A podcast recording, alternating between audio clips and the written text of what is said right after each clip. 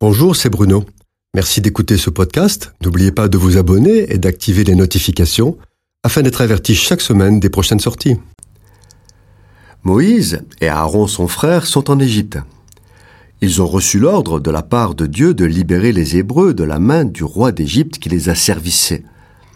Dans cette entreprise, ils vont être confrontés à deux grandes difficultés. D'abord, approcher le roi le plus puissant du monde.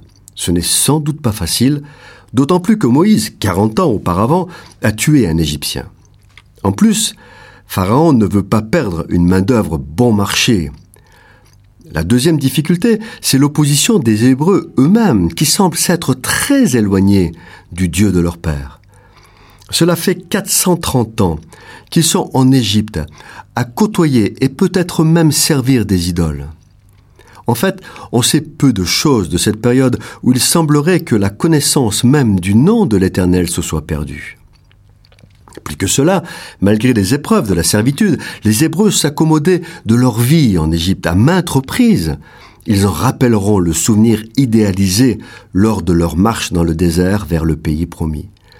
Ils vont aller jusqu'à reprocher à Moïse de les avoir libérés du joug de Pharaon et l'accusent de leur malheur ils irriteront tellement Dieu qu'il menacera de les abandonner.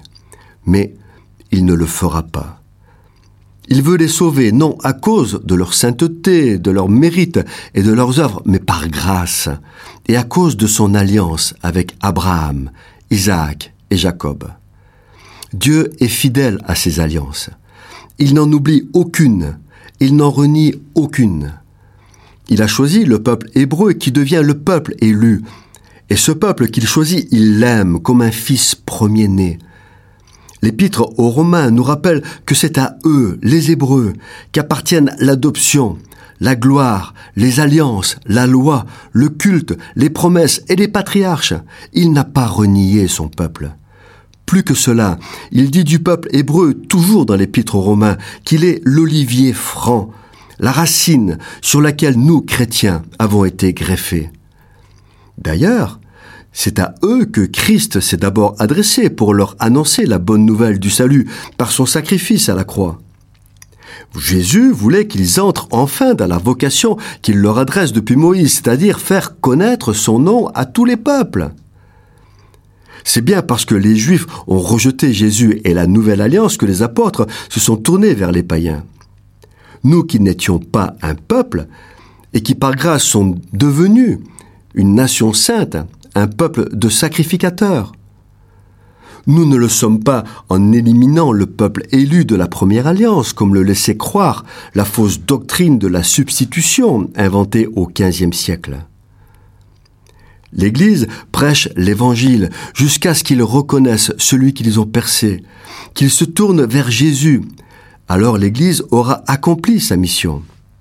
Dieu aime toujours inconditionnellement Jérusalem et le peuple premier.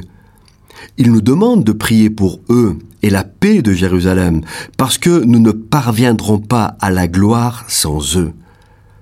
Comme ce bon et fidèle serviteur qui veille sur la maison de son maître, que notre Seigneur nous trouve veillant et priant pour Israël lorsqu'il reviendra. Cette chronique a été produite par Bruno Oldani et Jacques Cudeville.